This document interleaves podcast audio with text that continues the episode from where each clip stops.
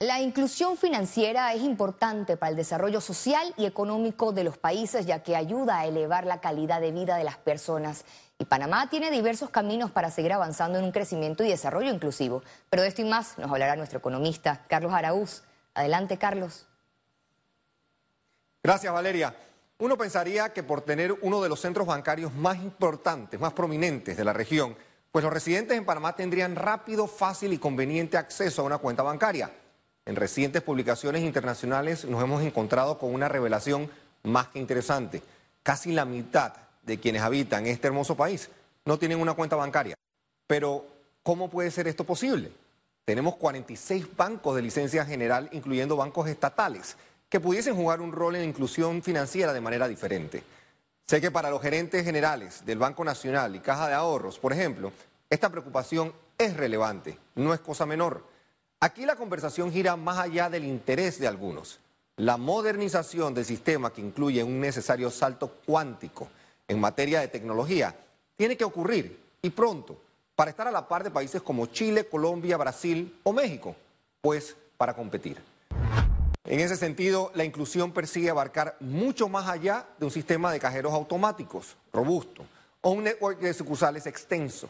Quizás en la década de 1990 estos eran indicadores importantes, pero países como Nigeria en África han facilitado inclusión financiera a través de la Internet, de FinTech y de otras aplicaciones. La tarea para el ente regulador local no es sencilla. Seguimos estando en varias listas que cuestionan qué tanto estamos haciendo para controlar el financiamiento del terrorismo o el lavado de dinero, mientras resulta increíblemente difícil llegar a conversar siquiera sobre una ley de extinción de dominio que facilitaría la guerra contra el narcotráfico. En las dos últimas administraciones públicas se han tratado de pasar leyes que permitan el acceso legalmente a plataformas tecnológicas o a fintech, pero los esfuerzos han sido en vano. En la medida que podamos distanciarnos del apego a los modelos bancarios tradicionales, podremos defender de mejor manera la posición de aquellos que el sistema ha excluido del día a día económico.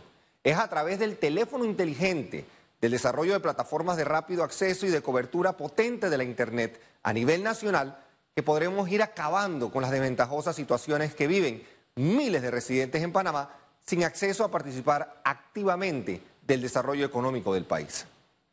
La inclusión financiera es una herramienta potente del desarrollo social. No quiere decir más sucursales bancarias ni más ATMs. Es facilitar el acceso a aquellos que tradicionalmente no han participado de las oportunidades que una herramienta como una cuenta bancaria pueden proveer. Es tiempo de modernizarnos, no como parte de un sistema o de un proyecto, sino más bien como parte de un país más justo. Vuelvo contigo, Valeria. Gracias, Carlos, por tu atinado análisis. Panamá tiene un buen manejo en cuanto a conocimientos y manejo de productos financieros.